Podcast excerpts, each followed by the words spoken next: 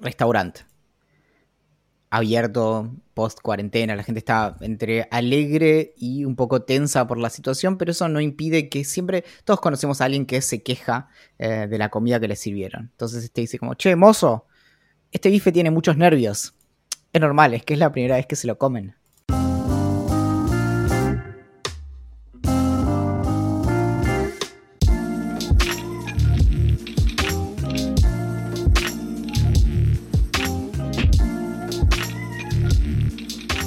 Todos los tiempos, los más sabios han coincidido en este juicio acerca de la vida. No vale nada. Una y otra vez se les ha oído el mismo acento, un acento de duda, de melancolía, de cansancio de la vida, de resistencia a ella. Hasta Sócrates dijo al morir, la vida es una larga enfermedad. Debo un gallo al salvador Asclepio. Esto es real. Hasta Sócrates estaba harto de vivir. ¿Qué prueba eso? ¿Qué sugiere esto? En tiempos pasados se hubiera dicho, y se lo ha dicho, y en voz muy alta entre nuestros pesimistas señaladamente, debe haber en esto alguna verdad el consensus sapientium prueba la verdad. ¿Hablamos hoy todavía así? ¿Nos es permitido hablar todavía así? Nosotros respondemos, debe haber en esto alguna enfermedad. A esos sabios de todos los tiempos se los debiera ante todo mirar de cerca. ¿Serían todos ellos un tanto maduritos, tardíos, ajados, decadentes? ¿Presentaríase la sabiduría sobre la tierra bajo forma de cuervo entusiasmado con un tufillo de carroña? Esto es Idea Millonaria. Mi nombre es Valentín Muro, guardián de las siestas y canciller de las palmaditas en la espalda. Y esta tarde vamos a estar conversando con el jeque Axel Marazzi, que en su paso por Argentina nos estará comentando acerca de las operaciones para extraer petróleo de las veredas porteñas, lo cual explicaría por qué durante los últimos años las hemos visto destruidas alrededor de la ciudad. Es realmente un placer tenerte, Axel. ¿Qué tal tu vuelo? Hola, amiguito. Mi vuelo fue increíble, la verdad. ¿eh? Te digo que me está yendo de 10, por suerte. ¿Te imaginas que descubrieran que, la reta rompía las veredas porque había petróleo? El problema sería que lo descubriéramos. O sea, como que se estuviera encanutando el, petróleo él. El famoso fracking. El famoso fracking. quizás porque en algún momento, en alguno de, los episodios extraños de, la historia argentina, eh, empezaron a guardar el petróleo en, tipo, en, las veredas y dijeron, bueno, esto en algún momento. Es como, el otro día justo leí una nota de. Em, no recuerdo, creo que fue en Ohio, que agarraron un cargamento de no sé cuántos, muchísimos kilos de cereales azucarados, pero que no era azúcar, era cocaína. Es increíble. ¡Ah! No, no, no, es, fantástico. Em, y, mm, ¿Sabes que hace un tiempo con unos amigos, eh, van con, mi, otro grupo de amigos, eh, no tengo tantos grupos, em, nos colgamos hablando de cómo evolucionó el tema de esconder la falopa, porque hay algunos que ven mucho este como aeropuerto. Alerta aeropuerto. Ese, alerta aeropuerto. Sí, sí, sí. Eh, son muy fans, son muy fans. 20 kilos, 20 kilos de cereales con, cocaína en Con merca. Sí. Muy bueno. ¿Y cómo pasó de una, una simple boludez e idea como muy simple como esconder la falopa en una rueda de un avión, como hacía Escobar, a eh, espolvorearla, poner en cereales. No, y, antes, porque la gente era menos desconfiada, era, no, no es que le estoy llevando harina a, un, a, mi vieja. Ah, no, bueno, pase. pase, pase, señora, pase primero. un glaseado especial, dice Gonza. sí. Eh, el, verdadero, el verdadero azucarado. Uno de los comentarios es que eh, se veía un poco gris. Y de hecho, si, si ven la foto, que voy a tratar de, mostrarla, eh, es, es bastante como eh, fuerte, digamos, como que no, decís como, che, esto, esto no parecería estar bien. Em, pero bueno, es, fascinante. Yo creo que un, problema del que creo que alguna vez hablamos es que creo que a mí me, me, resultaría como súper, em, creo que atractivo, o perdón, me resulta súper atractivo esto de tratar como de, eh, de, engañar. El problema es básicamente que estamos cometiendo un delito, pero es como esto de, mm, no sé, ¿quién era Winona Ryder, que era cleptómana? Em, pero básicamente esto de, lo atractivo de, em, de justamente em, salirse con la suya, ¿no? Como quizás no quiero, quizás no me importa tanto el dinero, solo quiero como ganarle a los feds. y... Bueno, la otra vez escuchaba algo, algo que, que, no tiene que ver directamente con esto, de ganarle a alguien, Va, sí, de alguna manera sí. Que creo que era un stream de Coscu. Que el chabón, obviamente, tiene. O sea, como a nivel guita, no sé si está salvado, pero le va increíble, ¿me entendés? O sea, no, es una cuestión de, plata su, problema. y decía que a él se lo ve mucho apostar en, en vivo, en Twitch. Y decía como, a mí me genera mucho más placer estar apostando y ganar mil mangos a ganar 10.000 por una campaña que hago por, no sé, estoy, estoy inventando números porque obviamente no manejan esos números, ¿no? Pero eh, a una campaña que hago en Twitter o en Instagram, porque le estás ganando al sistema de alguna manera. O sea, cuando vos le apostás y le ganás un casino, le ganás al sistema. Y un poco es eso. Bueno, Claro, y con esto también como de, los engaños, y ¿sabes? bueno, pasa, es, es obviamente algo, un, comportamiento compulsivo, por eso también está esta cuestión de, de ahora por suerte hay muchas cosas que están eh, bastante institucionalizadas en ese sentido. Es, algo que incluso eh, muchas veces hablan en el, en el Twitch de Ecoparty, que si quieren es eh, arroba Ecoparty o barra Ecoparty, pero hablan mucho de back bounties y, y estos como programas en donde básicamente vos tenés como ciertas garantías o ciertas protecciones si te vas a estar metiendo como para ver si tal sistema tiene problemas o no, digamos, aprovechando no solo el, como el, ese eh, como brote o, ese flujo adrenalínico de estar como metiéndote en una, sino que además si descubrís algo incluso te pagan, entonces es, como doblemente, eh, es doble la, satisfacción. Pero mm, más allá de, que eso esté institucionalizado, esas cosas generalmente sucedieron muchas veces por, eh, por una cuestión como compulsiva justamente de esto, de ver cómo, nada, cómo le gano al sistema o incluso en sentido estricto, cómo puedo ganarle un sistema siendo un, sistema informático, como, y, cómo, cómo, me las ingenio y demás para eh, poder como nada, lograr un objetivo, donde justamente quizás es mucho más interesante el cómo llegar a eso que, que, lo que se logra finalmente. Sí, obvio. Una vez hablaba, una vez fui a, a San Pablo, que era, creo que era, aún como una conferencia de prensa que había hecho eh, ESET, que es una empresa de seguridad informática que desarrolla un antivirus bastante famoso, pero además tiene un montón de otras cosas. Es una empresa que básicamente trabaja con, seguridad y demás. Y muchos de los que exponían en esas conferencias eran hackers. Básicamente se les dice hackers éticos o white hackers, porque eh, trabajan para una empresa. Lo de los, lo de los sombreros. Sí, lo sé, por eso lo. sé, pero sí, sí, por eso lo sí, eh, son investigadores en seguridad informática y a la garcha, basta de, meter humo. Bueno, bueno eh, son investigadores en seguridad informática y les pagan las empresas terceras para que busquen errores en sus, en sus sistemas informáticos y saber si los pueden hackear y demás. Y me contaban que una vez el equipo de ESET ganó una de las competencias de Capture the Flag, que es como se le dice a las competencias de Back Bounties eh, que se hacen usualmente en conferencias hackers y demás. Claro, pero esa, es, ese ejemplo que diste es, un, es una competencia que está armada. O sea, se, sí, sí, obvio. Se arma un sistema y si se lo penetra, eh, se, obtiene un beneficio, pero no es como en la vida real, es, es una situación artificial, digamos. No, no, obvio, está armado para que los hackers de esa conferencia intenten romper, va, intenten y eventualmente logren romper ese sistema y ganan premios, ganan guita o ganan equipos o reconocimiento. Eh, y, el equipo de ese había en un momento ganado una de estas competencias y me decía que, la adrenalina en ese caso estuvo en dos situaciones. pero la más importante era en correr atrás del tiempo eh, de poder llegar a resolverlo antes de que sea el deadline.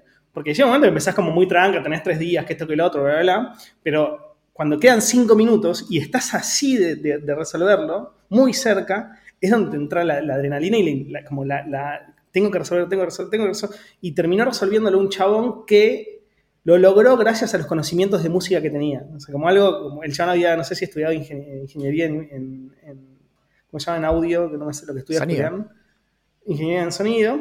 Y, y, gracias a eso logró analizar unos MP3 que tenían escondido una, una frecuencia de no sé qué y lo logró romper. Como una, una cosa muy, muy hackeril, muy de película. Claro. Em, bueno, esa misma estrategia temo que sea la que yo termine incorporando para rendir eh, mi final. Entonces, tipo, la noche anterior, como que tenga toda la adrenalina. no, no funciona. No, no, no. Eh, pero bueno, en, eso, si bien estoy atrasado, estoy atrasado, estoy avanzando, estoy entrando en eh, las ciudades repúblicas italianas. Es decir, hasta ahora vi Antigua Grecia, Roma, y ahora estoy entrando en la ciudad de República Italiana con eh, personajes que quizás te suenen como, bueno, Dante, eh, Marsilio de Padua y Maquiavelo. Y, y son súper interesantes. O sea, estas cosas, en realidad, mi problema es que, cuando estudio estas cosas me las empiezo a imaginar muy tipo Game of Thrones, porque básicamente lo que pasa es, eh, que en, ese, en ese momento, estamos hablando más o menos siglo eh, XIII, lo que empieza a darse algo medio loco que es, tiene que ver con las pretensiones de, eh, del Vaticano, básicamente de los papas. Y esto es algo lo que, quizás no vemos, creo que en el colegio, yo en el colegio no lo vi, pero, em, pero es que nosotros, digamos, el Vaticano hoy es como el Vaticano, es eso, es el meme del perrito. ¿Entendés? Hoy, hoy el Vaticano es, el, es el perrito chiquito. En el siglo XII el, Vaticano empezó a tener pretensiones. Básicamente vos tenés, hay, una, hay una, figura, que ahora no recuerdo específicamente de, quién es, que es la de las dos espadas. Em, creo que es de, eh, Agustín. Em, pero básicamente sí, es de, de San Agustín. Em, que es la idea de que básicamente hay dos espadas que eh, son como, bueno, simbólicas. Una es la del poder temporal y otra es del, del poder divino. Entonces, una, la del poder temporal, queda, por ejemplo, en, de la mano de los reyes y la, del poder divino de la mano de los papas. Entonces vos tenés como una autoridad para todos los asuntos en la tierra y otra autoridad para todos los asuntos en el cielo, ¿no? Hasta ahí está todo como perfecto. Eh, y esto está en, Ciudad de Dios de San Agustín. El asunto es que eventualmente los papas dicen como, che, para, para, para, para. ¿Y si, ¿Y si tenemos las dos nosotros? Entonces. eh, chavales. No, es que de hecho hay una serie eh, que no me acuerdo ahora quién la produjo, que era de, los eh, Borgias. O Borjas, Borgias. Sí, Borgias. Yo vi un par de temporadas, pero me cansó. Bueno, y que tiene que ver con eso, con, la idea también de, el, digamos, el, el, Papa como rey y el Papa con pretensiones de control eh, territorial. Es decir, ya no como, sí, sí, el cielo está muy bien, pero igual me gustaría tener acá una buena cantidad como de castillitos y mi propio ejército. Y de repente pinta y digo como, bueno, voy a, voy a invadir. Un, bueno. Y el asunto es que las ciudades república italiana, justamente, eh, empiezan, están ahí a la vuelta de Roma, ¿no? Si vos ubicás en el mapa, Roma está en el medio y vos tenés hacia el norte, tenés, por un lado tenés Venecia, por el otro lado eh, tenés eh, Milán, tenés Florencia. Y mm, y justamente lo que empieza a pasar es que de repente eh, se pudre, porque en realidad técnicamente todo eso era del Sacro Imperio Romano, em, que era en alemán en ese momento, y entonces em, lo que em, empieza a haber son guerras entre el Papa y las ciudades, ¿entendés? Y Florencia y Venecia. Eh, y me parece increíble, ¿entendés? Como... Yo siento que en algún momento como la por decirlo de alguna manera, las autoridades oficiales de, esa época dijeron como, che, loco, me parece que nos confundimos un toque en darle tanto poder a esta gente. ¿A, quién? A la iglesia. Bueno, es que, es que en realidad lo loco es que no la tenían la autoridad. O sea... La tomaron. Claro, em, que es, esto de que, de hecho, bueno, toda la cuestión como interesante es que básicamente las repúblicas, las ciudades repúblicas italianas, surgen para ver de qué manera podían defenderse en términos como legales, porque hasta ese momento también habían usado, esto también es, en nuestros términos como contemporáneos es muy delirante pensar que estaban usando eh, como leyes o constituciones romanas que tenían en algunos casos mil años o más. imagínate que hoy me dijeras que una de las leyes que tenemos es como, no, esa porque no, eh, tiene mil años. Y, mm, entonces, e, en, en, ese momento, o sea, lo interesante de, todas estas historias es cómo tienen que empezar a, como a justificar las cosas que hacen como para, para ver de dónde está como lo que hace que sea legítimo eh, lo que están haciendo. Entonces, por eso, de hecho, em, Dante escribe a favor de la, de la, monarquía y este Marsilio es muy como en contra de, los papas y marca como, les marca como hasta acá. Pero vuelvo a esto, como hoy pensamos tipo en el papa y es como un monigote, ¿entendés? o sea, tiene, tiene poder real, pero tiene un poder más bien simbólico, como no, no, hay, no hay nadie preocupado por el ejército del papa, ¿entendés? Y, es más parecido en el sentido como un resabio, es como la reina, que es otro tema interesantísimo, como no sé, como la reina de Inglaterra. Pero por ejemplo, o sea, yo entiendo, entiendo lo que decís y opino lo mismo, pero por ejemplo, la, reina tiene un backup estatal.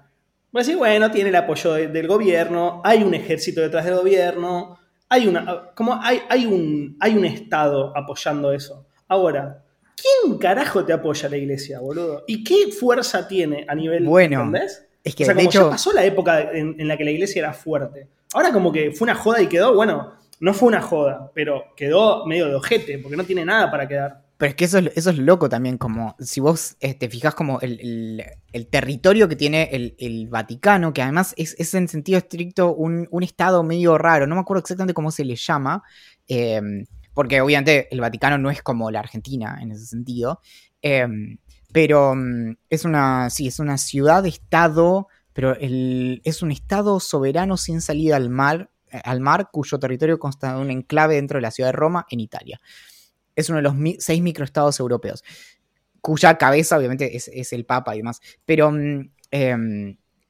en cuanto a esto del poder, para empezar, el poder de los reyes es No, bastante mirá, como... eh, los otros microestados, porque no, no pude eh, como Sí. esperar a que terminar de grabar, son Andorra, Liechtenstein, Malta, Mónaco y San Marino. Hay que ver qué es un microestado, ¿no? Son pequeños estados independientes reconocidos por estados más grandes, a diferencia de las micronaciones, que solo son autodeclarados. Ah, Claro. vos, y no Sí, porque la- Luxemburgo, la- que es mucho más grande. la nación es la gente, ¿eh? ¿Cómo? Se, ¿Cómo? Claro, una nación es... eh, puede haber una nación sin territorio. Ah, ok, ok, sí, sí, entiendo, entiendo. Y, mm, Bueno, ¿no había algo entre el quilombo de Palestina y, e Israel y, y demás? Claro, o si no, por ejemplo, a veces se habla, por ejemplo, de la eh, de la eh, nación mapuche. Eh, una nación en sentido amplio es una comunidad histórico-cultural con un territorio que considera propio y que se ve a sí misma con un cierto grado de conciencia diferenciada de los otros. Eh, esto implica eh, como un, un territorio, pero muchas veces es un territorio, por ejemplo, cuestionado. Eh, Claro. O sea, en, en disputa y demás. Bueno, pero en ese sentido, por ejemplo, si vos te fijas, quién tiene la mayor cantidad de, digamos, metros cuadrados sobre la Tierra es principalmente la, corona británica, primera. Y el Vaticano no está segundo, pero está como bastante ahí. Eh, y, y es porque las, eh, en gran parte, no son tampoco territorios soberanos en ese sentido, como digamos, el Vaticano no tiene autoridad como si fuera sobre una embajada sobre las eh, iglesias, eh, pero son territorios que le pertenecen de algún modo. Y, mm, Claro. O sea, todas las iglesias del mundo, cristianas, católicas, le pertenecen al Vaticano. eh, sí, Me vuelvo loco. Bueno, en realidad- Claro, no lo había pensado, pero es re obvio. En realidad hay, hay algunas eh, cosas interesantes también en torno a eso, porque por ejemplo, hay varios como de los lugares principales en, en Jerusalén que eh, le pertenecen a Francia, por ejemplo. Eh, hay, varias como iglesias que fueron, por ejemplo, donadas y eh, es raro porque son como iglesias estatales, son, iglesias eh, católicas, pero, y, de hecho, y, una de las cosas como que caracteriza a Francia justamente es que es una república laica, digamos, eh, gracias a la, a la, Revolución Francesa. Eh, y entonces, nada, que tenga, digamos, que tenga es, esa, eh, como esa relación con, eh, con territorios que serían como católicos, bueno, es raro. Pero bueno, eh, esto que te decía que me parece muy muy loco es pensar a, digamos, si bien obviamente el Papa opera políticamente, pensar en un momento en el que los tipos realmente, digamos, do, eh, lideraban ejércitos y avanzaban, ¿entendés? Como que claro. verlo como un reino más. Eh, obviamente el, el, experimento tampoco fue muy, muy exitoso y, y se le, eh, ¿cómo se dice? Se le retobaron todos y, y de ahí viene, eh, si bien hubo varios que tuvieron bastantes como problemas, Venecia siguió eh, como independiente hasta que fue hasta que se unificó Italia y mmm, bueno nada así no, que estoy con eso, eso es algo que tampoco sabía y mmm, bueno y ahí es donde aparece eh, nuestro queridísimo Maquiavelo justamente que claro. escribe en ese momento había un género de libros como vos ahora lees tus, tus libritos había un, un, género de libros que se llamaba los espejos eh, para los príncipes eh, que viene, la, la, idea de príncipe viene como de, de, de la idea romana, el, príncipe era el primero, es el eh, princeps inter pares, es el primero entre pares. No es, como, no es como el hijo del rey, en ese sentido. No es como en las películas de Disney. Y, lo que hace Maquiavelo es escribir uno de estos, eh, todo, o sea, era algo muy común todo el mundo, eh, hay muchos autores que escriben esto, y básicamente son como consejos para el gobernante. Y de ahí viene completamente deformado después la idea de, bueno, el fin justifica los medios. Por lo tanto, si yo quiero comprarme una PlayStation 5, estoy legitimado, eh, diría esa versión de forma de, de, Maquiavelo, en agarrar y comprar un montón de cereales y después agarrar y con un pincelito pasarles uno por uno una, especie de, de, mezcla de cocaína con agua, secarlo, meterlo en unas cajas y mandarlo a Ohio. 20 kilos. Al fin hiciste un buen negocio, papi. Bueno, yo te tengo que decir algo muy cortito en relación a The, Spy, que es la serie que recomendamos mucho la, la terminaste, ya podemos hablar. Claro, eso, eso es lo que quería decirte. Ya la terminé. Eh, no quiero spoilear nada porque, porque eh, nada, porque es muy buena y es muy spoileable. Pero digo que, quiero, que, quería eh, decir algo cortito, que es como, véanla, porque es espectacular, pero mal. Es realmente espectacular, porque yo lo dije en, en el Observando el Domingo, que es que soy bastante fan de las series de, o las películas de espías. Pero en general, el 90% de las series de espías tienen que ver con, la ficción. O sea, como las, las, películas que más recordamos de espías, que pueden ser James Bond o eh, Bourne, que, es, que para mí está buenísima. Y demás. Imposible, misión, imposible. Misión, Imposible. Misión Imposible o Homeland, que ya es una serie que, que tiene una un gran comienzo, pero después en la mitad empieza a caer más notablemente. Eh, Superagente 86. Bueno, esa, ya, ese es mi límite. Superagente, aunque lo veía mucho de pendejito, ese es mi límite. Y, mm, Qué increíble. Y bueno, lo que tiene, lo que tiene eh, el espía eh, de, de Sasha Baron Cohen es que está basada en una historia real. Y si bien puede ser ficcionada en millones de partes o en millones de, de capítulos o de escenas, te muestra algo que no te muestra ninguna otra, otra, otra serie del estilo, que es cuánto se sufre en este, en este como mundo de los espías. Eh, sin contar que es una serie real, entonces lo que vos estás viendo sucedió. Eh, yo después me, puse a leer un poco sobre Eli Cohen, que, es el protagonista y es el nombre real del, agente 88, que es el que protagoniza la serie, que es Sasha Baron Cohen. Y, es muy loco, para eso te, quiero, te, quiero, te quiero marcar algo. Pronunciaste su nombre en inglés, pero en la serie le dicen Eli. Sí, yo sé, no sé eh, estoy, roto. O sea, digamos, en, porque es un, es un nombre, eh, no sé de dónde es. Em, Calculo que será israelí. No, no sé. Em, sí, no sé. Pero bueno, eso. Y. Mm, sí, no, y es, es, realmente muy, muy, muy recomendable. Y aparte, lo bueno de todo esto es que son seis capítulos, entonces no es que hay cinco capítulos de intro en quién es el chabón y cómo llegó a ser espía. Y después tenés 10 capítulos de la relación con la mujer. Y después tenés 10 capítulos en Siria y no sé qué, y, Beirut. Y o sea, no, acá son 6 capítulos en los cuales los primeros, el primero es como entra a ser espía y los otros palo, palo, palo, palo, palo. Está buenísimo. Claro, y tampoco se, distraen tanto eh, en, la formación de los, eh, de los espías, que a veces por ahí, quizás, no sé, James Bond y demás, se pone como mucho énfasis en esto de eh, los gadgets y todo eso. Y en realidad, primero que es básicamente como es justamente, volviendo como a la cultura hacker, es ingeniería social, básicamente, lo, que hace el, personaje este de, de Ellie. Claro. de em, hecho, el gran, el gran gadget que tiene él, que, lo digo de una manera irónica, es un telégrafo. O sea, no hay mucho más.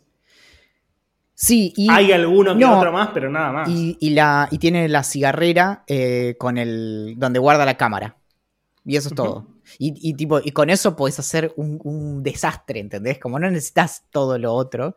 Em, y también esto, porque de algún modo eh, hacemos como, agrandamos tanto como esta idea de los espías, que eventualmente como perdemos de, como de, vista lo que efectivamente hace falta como para, por ejemplo, entrometerse con un, eh, con un estado extranjero. Y, mm, y en realidad ningún gadget te, podría dar lo que necesitó esta figura histórica justamente para poder meterse en el, en el, gobierno de Siria. Como no, no, hay, ningún aparatito. Y por otro lado. Base de todo es, como decís vos, es la ingeniería social y el perfeccionar la mentira al máximo. Claro, y, esto, que es lo último que, eh, lo habíamos hablado, pero es esta cuestión de la identidad. De, eh, del, tener dos vidas y hay un, creo que ya lo conté, pero hay, hay una, eh, en, uno, en, uno, de los episodios, y creo que esto está en el, en tráiler, dice como cuando sueño no son mis sueños, porque tiene como sus dos identidades, una como la eh, original y otra como espía, entonces empieza a tener como sueños de su segunda identidad. Y es como, bueno, no es gratuito todo eso también. Como, Bueno, esto, esto, no es, esto, no es, un spoiler, eh, o es un mini spoiler, la verdad no se preocupen. Eh, el tipo está muchos años infiltrado, muchos años. Que obviamente en la serie van pasando rápidamente y te muestran los, los hitos más relevantes, pero son muchos años los que está infiltrado.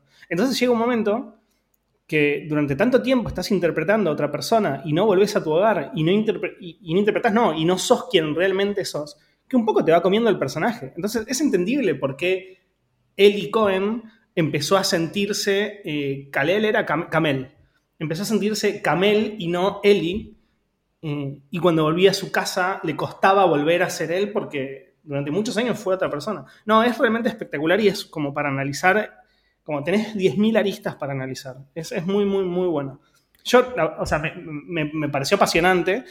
No, me da un poco de paja leer el libro, porque está basado en un libro.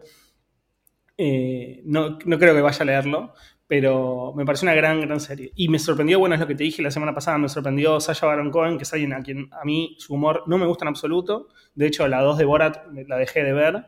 Eh, y es un gran actor de drama, boludo. Es, es muy bueno. Qué, qué artiva que sos. Em, bueno, para, y ahora antes de dejar el, como la, sección series, quiero empezar WandaVision, así que te pido que me piches WandaVision y por qué debería verla. Estuve esperando esto toda mi vida. Um, WandaVision es, es, una. Primero, eh, tengo como. Hay, hay, cuestiones como meta que son interesantes al respecto. Es la primera serie de. Em, de Marvel, del MCU, que es el Marvel Cinematic Universe, que tiene los estándares de producción de las películas. Yo no quiero como tirarle tierra a las producciones anteriores como Agents from Shield y eh, ya no me acuerdo la, otra, ah, y creo que era eh, tipo Agent Carter y, demás, que eh, hay, como varias series, em, porque esas, si vamos al caso, y esto es terrible, ¿no? Pero eran todos actores secundarios en las películas, eran como y personajes secundarios y demás. Acá tenés básicamente a Elizabeth Olsen, y a Paul Bettany, que es básicamente Wanda y Vision, em, que, digamos, están, actúan en las películas de Avengers y, demás. Y, mm, y, los tenés eh, como protagonizando esta, esta serie, que por otro lado, más allá de, obviamente, la manera de disfrutar todo esto, eh, y este fue el, pitch que, le hice en su momento a, a mi exnovia, que no, no, había visto las películas de Marvel. Entonces yo le dije, mira, si bien muchas son disfrutables como por separado, como realmente cobra sentido si vos lo ves en, en términos de un universo. Y por eso es que a mí, de hecho, el, eh, si bien no consumo los cómics de Marvel, en, términos como de universo de personajes y universo de ficción, me parece increíble lo que lograron con un nivel envidiable de eh, consistencia. Básicamente, el haber creado todo este universo ya hace, bueno, como 13 años este año, porque comenzó en el 2008 con la película de Iron Man eh, y con la de Hulk. Y mm, entonces, en ese sentido, la serie obviamente se ve beneficiada por como el trasfondo, tiene muchas capas de, como de lectura gracias a que estés medio al día con las eh, películas, especialmente con las últimas dos, porque mm, tiene que ver ah, con... tenía que ver una, ¿cuál, cuál me había dicho Eric? La última. ¿Y cuál es? Básicamente vos tenés eh, Avengers Infinity War y Endgame. Em, ah, la que no vi es Endgame. Está bien, está bien. Y, mm, entonces, bueno, eso, digamos, no voy a entrar en más detalle de eso, pero después la serie, no recuerdo ahora cuántos episodios tiene, creo que son ocho en total. Lo que tiene como que la distingue como serie en sí misma es que no, al principio vos no sabes bien cómo, pero em, tenés por un lado como la vida real y por otro lado tenés como este mundo de ficción en donde están Wanda y Vision en Y el primer episodio, de hecho, es en blanco y negro. Y em, es un guiño a I Love Lucy, que es una de las primeras, eh, quizás la primera sitcom em, exitosa de Estados Unidos. Y medio que en cada episodio van corriéndose 10 años y en, este formato sitcom. Entonces, em, hay unos guiños también a, otra serie, otra sitcom eh, de los años 60 o 70 que se llama Bewitched. Y así hasta que en los últimos episodios hay guiños hacia, no sé, Modern Family, por ejemplo, o a Malcolm. Y vos, y esto al principio decís como, bueno, ¿qué es? O sea, ¿por qué es que vos lo estás viendo como, como en la televisión? Y sin adelantarte mucho, pero esto, digamos, por suerte ya tenés todos los episodios para poder verlos, entonces eh, es cuestión de ir uno tras otro. Se va develando eventualmente como, bueno, por, qué es que está pasando esto y qué es, qué es lo que tiene que ver la televisión y hay risas y todo como medio bizarro y va como el, gradiente va desde el primer episodio donde vos estás como completamente metido y solamente ves como el televisor, de hecho el episodio está filmado en 4.3 en, en la proporción, está transmitido en 4.3 hasta que en los últimos episodios ya está todo como mezcladísimo y empieza como a develarse. Y creo que de hecho el final de temporada, si no es este viernes, es la otra semana, no, no recuerdo ahora. Bien, sí, creo que la voy a empezar. Porque mucha gente me la recomendó, sé que vos eras fan también. Eh, y terminé de Spy ahora y no tengo otra para ver. Estoy viendo The Office, pero la veo medio lento porque la veo con Maca. Entonces, nada, eh, creo que voy a empezar WandaVision. Lo malo es que son pregunta. ¿En qué episodio estás? ¿De The Office? Sí. Ya te lo digo, si me das un segundo. Pero debo estar en la sexta temporada. No. Sí, eh, creo que. A ver, para que me fijo en Prime. En el primero de la quinta temporada. Ah, no. Ah, no, no, estoy fallando. No, no, no, no. No, no, no, no. Estoy, estoy diciendo cualquier cosa. No, ya terminé incluso la, eh, la quinta. Voy por el Creo que voy por el primero de la sexta. Todavía no empecé la sexta. Bien, no. Em, está todo bien, pero viste como esto. Eh, eh, ¿Te acordás la, historia de medio fábula, ¿no? La de los, la de los osos y que, llegan y es como, bueno, ¿quién, como, ¿quién durmió en mi cama? Y sí, ahí, no sé qué, no me acuerdo cómo la historia como el de los ositos, ¿te acordás? Sí. Bueno. Cuestión que eh, hoy o ayer puse play como yo medio que los voy viendo uno tras otro, y veo de varios, y me aparece, el, empiezo a ver el primero y la séptima. Y entonces digo, como qué raro, hay muchos personajes nuevos que nunca introdujeron, como, porque yo justo había terminado la temporada anterior, pero que, que era la quinta.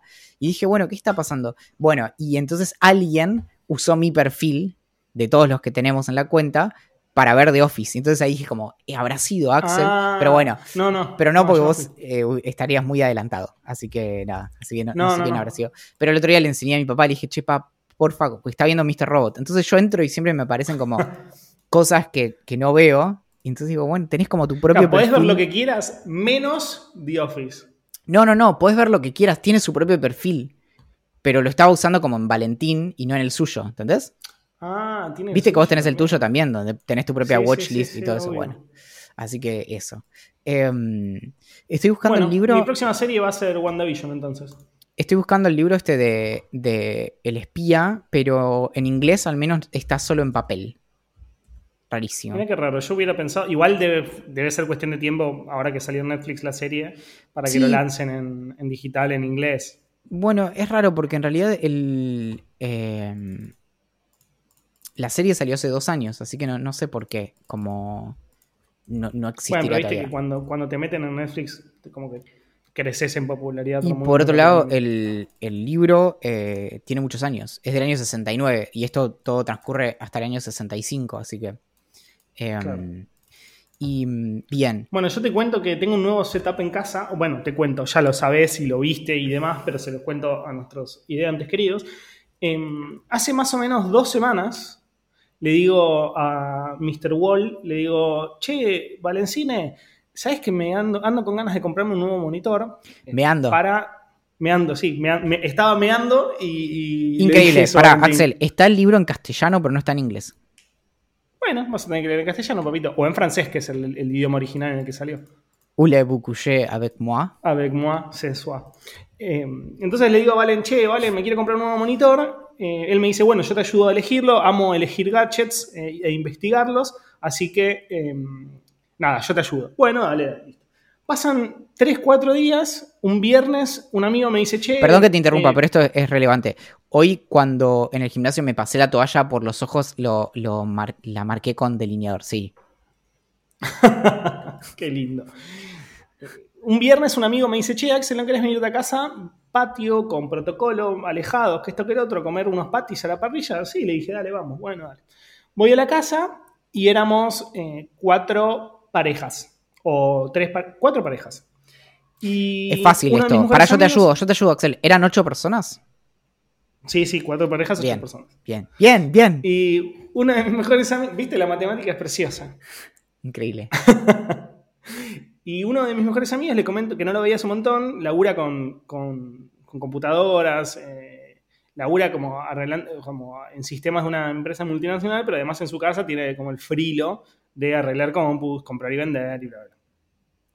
Y le comento esto y me dice, mira, te digo la verdad, eh, Axel, tengo un monitor de 24 pulgadas Samsung en casa tirado que no lo uso, si querés te lo regalo. No es el mejor, es medio viejazo, no tienen la mejor definición del mundo, pero Full sirve.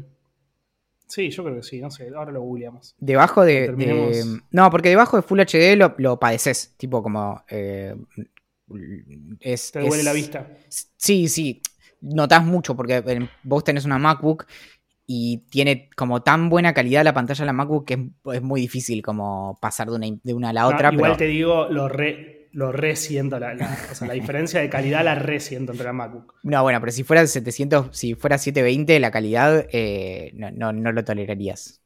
¿Vos decís? Sí. Bueno, después la vamos a buscar. Se vería todo gigante. No, no, gigante no se ve. Y, mm, y, me dice, mira, si querés te lo regalo. Le digo, bueno, obvio, boludo. Gracias. El día que la necesites, igual avísame, te la devuelvo. Me dice, no, no, yo te lo regalo, no hay drama. Bueno, dale, listo. Eh, así que ahora básicamente tengo dos monitores. Uno gigante para lo que yo estoy acostumbrado, que toda la vida tuve computadoras de 13 pulgadas porque es como la medida que a mí más me gusta, eh, y eh, el de la MacBook al lado, Así que en una juego, en, una pantalla, en la pantalla gigante juego al LOL, en la otra dejo abierto Twitch y, veo, veo lo que están haciendo algunos streamers. Entonces es como un, nivel de vicio, o sea, falta que falta fumar cigarro y dejar las ventanas cerradas y como se llene todo de humo, ¿viste? Un asco terrible. Pero estoy muy contento porque, porque la segunda pantalla me, suma un montón, boludo, un montonazo. ¿Y ya te fijaste? Cuánto, yo que vos lo hago mierda en, en Mercado Libre. La, resolución es 1920 por 1080. ¿Viste? Sí, está bien. Full HD. Es la que va. Y mm, bien, hay un tema que tenemos pendiente desde que comenzó esta temporada. Que tiene que ver con. No, es nada conspiranoico ni, nada de eso, así que, eh, así que basta con eso. Pero me resulta muy divertido eh, la manera en que básicamente Google eh, orienta los temas que me, van interesando cada semana, porque yo caigo como un, como un pancho. Y es, es por lo siguiente, y, quiero buscar eh, ejemplos para, para, contártelo bien. Básicamente, eh, Google tiene algo que hace muchísimos años se llamaba Google Now, que luego eventualmente se convirtió en el Google Assistant o asistente de Google, y a veces incluso en, algunos lados lo llaman el Google Feed, que es básicamente la recomendación de, notas de nuestro interés. Esto, eh, incluso si, tenemos eh, Android, lo podemos instalar y si tenemos, bueno, en, iOS también, pero si no, en Chrome lo podemos ver y cuando de hecho entramos a, como a la pantalla principal, nos tira abajo como sugerencias de eh, notas que podrían sernos como de interés. Entonces, vamos a desarmar juntos las, las que me está mostrando Google, porque yo no, no solo me las presenta, sino que yo siempre termino entrando. Entonces termino reforzando cosas que no me interesan. Por ejemplo, claro. la primera que me, que me recomienda es acerca de eh, WandaVision. Obviamente. La siguiente. Bueno, bien. Eso está bien. Es una buena recomendación. La siguiente, esta acá es donde de repente se empieza a poner eh, más interesante. Es acerca de alguien que no creo que vos conozcas, que se llama Lil Uzi Bert que aparentemente hizo en algún momento una colaboración eh, con Travis Barker o, no sé, pero lo que es especialmente notable es que hablando de WandaVision, y esto es increíble, pero de algún modo se vincula, este rapero, Lil Uzi Vert, se puso en la frente un diamante de 24 millones de dólares, y esto es lo más interesante, que lo está pagando en cuotas. No, no, esto es real. Lo, dijo él en una entrevista, como que, lo está bajando, lo está pagando como en installments, en, cuotas. Y es como. No, sé por dónde, verdad, no sé por dónde empezar. Por 24 palos verdes creo que le corto la cabeza y me llevo el diamante con la cabeza y todo. Imagínate esto, como primero, para empezar, digamos, si te vas a poner un, diamante en, la cabeza, no sé si, si, si ves la imagen, si te vas a poner un diamante en la cabeza, es porque tenés mucha más plata que eso, ¿entendés? No, no lo pagás en cuotas. Em, ¿Entendés? Es la primera vez que escucho así en mi vida. Primero que alguien se pone un, diamante en la cabeza. Y segundo que lo está pagando en cuotas. Pero por otro lado, o sea, eh, te voy a pedir que, tengas como presente. A ver, voy a buscar una imagen que sea lo, más grande posible de. porque eh, no hay tantas imágenes en donde se le vea eh, el, el, diamante en la cabeza de este muchacho. Y te voy a recordar, si vos no lo tenés presente, el, eh, justamente el personaje de Vision de Marvel. No, no lo tengo presente. No lo tenés presente. Esto, esto te va a encantar entonces, Axel, porque mira cómo confluye todo en, nuestro, en nuestro universo cinemático de idea millonaria. Prestale mucha atención a mm, justamente a la cabeza. Ah, este es Vision, no sabía que este, este era Vision. Sí, lo conozco, lo conozco. Y tiene básicamente un diamante en la frente. En realidad es, una, es una piedra eh, de. No me acuerdo cómo se llaman las piedras esas. Em, bueno, entonces eso es lo primero que me muestra. Yo no sé si ahí Google hizo como una conexión increíble entre las dos cosas.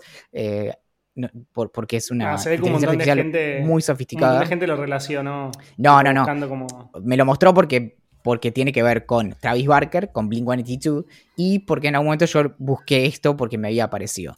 Después, la siguiente nota es acerca de Kaylee Cuoco, que es eh, la que hace de Penny en The Ivan Theory.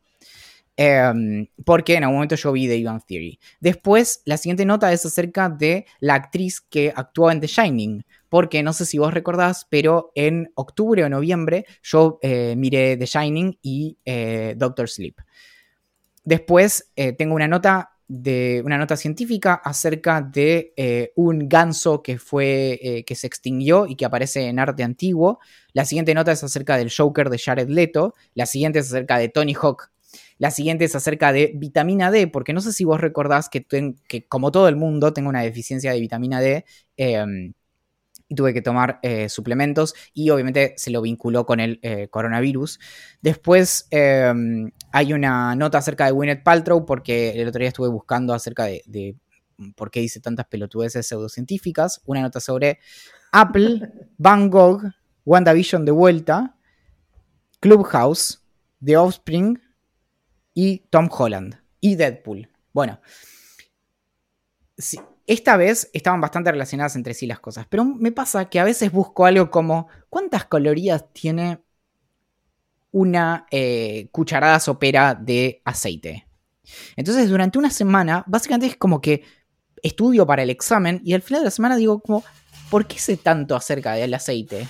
Claro, porque me la pasé leyendo de lunes a viernes acerca de eso, porque una vez busqué algo y de repente Google lo va reforzando constantemente. Entonces, de repente, por ejemplo, leo mucho acerca de rutinas de gimnasio y digo, pero si, eso no me interesa, porque alguna vez busqué algo. Entonces, o sea, básicamente Google decide en, qué te, en qué te metes y te obsesionas durante un par de días. Claro, y ponele que no sería tampoco tan grave si no tuviéramos en cuenta que yo literalmente me dedico a trabajar en torno a mi curiosidad y buscar muchas cosas. Entonces, básicamente, si vos mezclas como este espíritu esquizofrénico de Google con mis búsquedas de Internet, de repente pensad todos los temas que yo investigo semana a semana, que cada tanto van volviendo y de repente es como, no, no sé, ya no, no, me interesa esto, como no, no, no, no quiero leer más. Hay veces en las que le tengo que decir como, basta, por favor, como no, no, no me interesa. Em, cuando cuando eh, actualicé mi, reloj, busqué sobre eso y ahora tengo noticias sobre smartwatches todos los días. Y No, así, no mi Pero vida es está mal el algoritmo. Lo que debería ser, bueno, con el tema del gimnasio es, es más complicado, pero con el tema del, del smartwatch, si vos haces una única búsqueda de smartwatch, debería darse cuenta el algoritmo de Google, que es uno de los algoritmos más potentes de la humanidad, que hiciste una búsqueda, no que habitualmente haces búsquedas como puede pasar con WandaVision, con Biogan Theory o con otros gustos que habitualmente eh, googleás. Eso, Ahora, es lo que, si vos estuviste un mes buscando sobre smartwatches, bueno, tiene lógica. eso es lo que vos no, no estás entendiendo. La primera es gratis. La, la hago yo. De- pero después, cuando Google me dice esas cosas, ¿qué pasa con eh, Valentincito Ojos de Curiosidad? Bueno, voy a ver eso. Entonces yo, yo estoy alimentando al monstruo, ¿entendés? Porque no es que se las dejo pasar. No me interesan, pero Claro. digo como, bueno, entonces de repente termino leyendo reviews acerca de smartwatches chinos, de marcas que no conoces, que no existen, nada. Y, y lo leo entero y pasé tres minutos leyendo eso y digo como, "C- ¿cómo llegamos hasta aquí? Y mm, bueno, eso me pasa con, con cuestiones como de, de- de comida o a veces busco cómo se llamaba tal actor y de repente estoy al día con la trayectoria de un actor que busqué una sola vez. Porque, No, no, no, no. ¿cómo funcionan los algoritmos de recomendación? Bueno, yo pruebo, tiro, te tiro 10. Y vos agarraste estas, bueno, y las que agarré las refuerzo. Bueno, yo abro las 10. No, no, no. Estoy Bueno, cansado. básicamente es culpa tuya, viejo. Estoy cansado. Me, me duele el cuerpo. Me huele el cerebrito. Ay, sí. No parás, está bien, boludo, es culpa tuya. Me parece bien. Google te está haciendo sufrir Bueno. eh, tu curiosidad. Zack Snyder me aparece también mucho por Justice League y, y demás. No sé ni quién es. Eh, es el director del nuevo corte de, mm, de, de Justice League, justamente. Mira. Chester Bueno, Bennington. papito, eh, ¿querés que cortemos el episodio y nos vamos a seguir boludeando con el chat?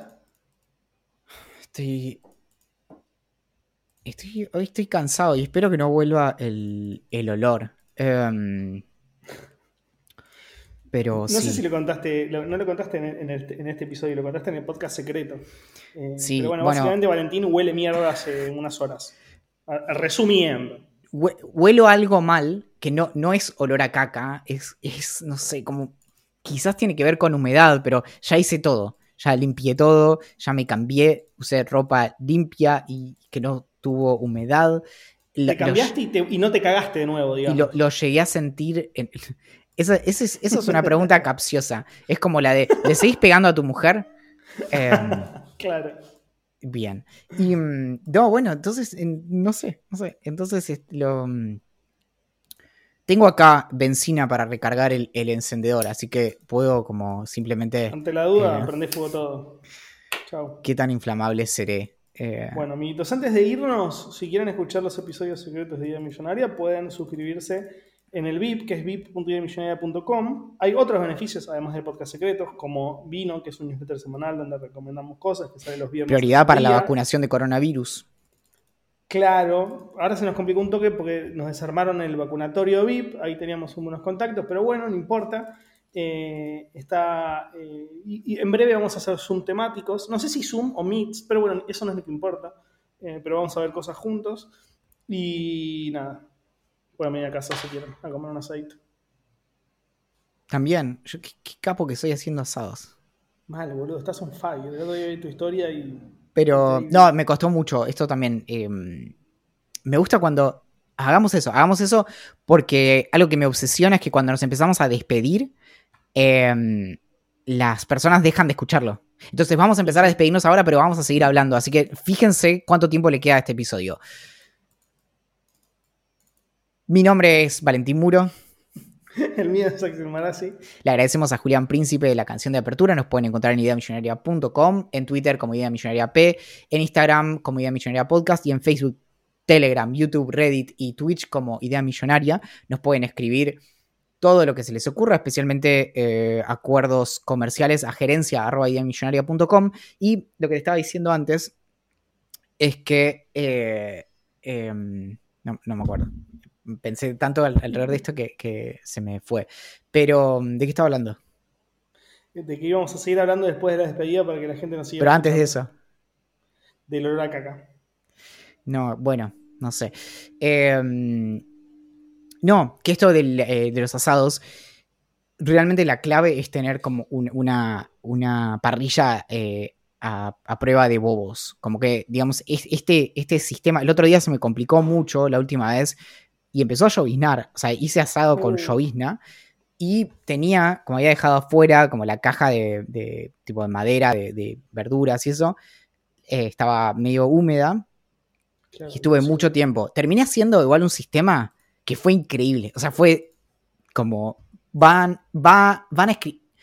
Los libros de historia, si no van a tener un capítulo, van a tener un apartado para mencionar este, esto. Pero básicamente lo que hice fue agarré una caja de cartón de más o menos del tamaño de, de, eh, esas en las que vienen los vinos. Lo Sí. vino es el Berry de Ante newsletter optativo del VIP de Idea Millonaria, al que tienen acceso cuando se suman al VIP. Y todos los viernes, sin falta, nunca jamás hemos fallado a, a enviar el VIP en horario y, y forma. Eh, todos los viernes reciben seis recomendaciones de parte de Axel y Mía y una recomendación musical, todos, todos los viernes en su bandeja de entrada. Agarré una caja de vino, la corté como más o menos como unos 20 centímetros de, la base del, de cartón y le puse, eh, yo no tenía diarios, creo que pensé que no existían más, de hecho, pero encontré unos diarios como en una parte como de mi edificio. Y entonces hice esa caja toda con bollitos de diario. Después lo rocié con alcohol. Después, todo esto con las brasas al lado. ¿Podría haberme eh, calcinado vivo? Claro que sí, claro que sí, pero si no, esta historia no tendría tanto valor. Entonces puse todo eso adentro de la parrilla, al lado de las brasas encendidas, y le empecé a poner, básicamente como trataba de tocar los carboncitos y veía que estaba medio tocable, lo ponía ahí arriba y entonces lo tapé todo con maderitas de cajón de verduras, arriba los, los, los- estos carbones que estaban como a medio eh, encenderse y to- medio que todo lo que pude y después lo prendí y funcionó. Fiesta. Sí, y mm, me, me pone muy triste igual cuando la tengo que apagar. Porque digo, bueno, quiero seguir eh, poniendo cosas ahí. Pero puedes hacer un asado el otro día, boludo. Claro, pero no voy a mantener el fuego prendido hasta el otro día. No, eso no. Bueno, eh, Podrías, pero no, es un lío. sí, y el- sí. Igual al- al- no, yo no descarto algún día estar como completamente fuera de mí y hacer, tipo, iba a decir hacer un incendio. Mira, eh, Freud tendría algo para decir al respecto, pero no le prestaríamos atención porque Freud era un fraude, un charlatán eh, y básicamente el, el espíritu anticientífico en una sola persona. Pero Freud hubiera dicho, bueno, qué, interesante ese, ese furcio, ese fallido entre... eh, lo que te iba a decir es hacer no un incendio, sino un asado y luego un incendio, pero primero el asado, con la parrilla dentro del departamento. Un día de lluvia. Yo creo que si lo haces bien no se te prende fuego todo. Lo que sí te va, se te va a llenar todo de humo. Sí. Sí, sí, sí. Y ese sí no lo sacas nunca más. ese olor. Pero no importa, porque para eso eh, voy a ir y eh, voy a procurar contagiarme de coronavirus constantemente para perder el olfato todas las veces que haga falta. Y de hecho, yo sé que esto es muy negligente, pero si sigo sintiendo tipo este olor, no lo descarto, ¿eh? Contagiarte de coronavirus a propósito para no tener olfato. ¿Se podrá comprar en Mercado Libre? Bueno, ese es otro detalle, por ejemplo, en Mercado Libre, algo que me parece, o sea, es un insulto realmente, es que vos en Mercado Libre buscas algo muy específico y lo comprás y al día siguiente te lo propone de vuelta. ¿Entendés? Tipo, busco, no sé, toalla. Voy, listo, veo cinco, no sé qué, compro una y al día siguiente me dice como, ¿viste estos otros productos? Claro. Acabo de comprar cinco toallas, ¿cuántas toallas querés que compre? No puedo comprar todas las semanas, o auriculares No o lo tan que sea. inteligente como el algoritmo de Google. Claro, o sea, es que entiendo si, por ejemplo, busco algo y no lo compro. Pero si hago una búsqueda y Claro. termina en compra, bueno, déjame ser. Me quiero ir a dormir. Me quiero ir a dormir, Mercado Libre. Atentamente. La gerencia.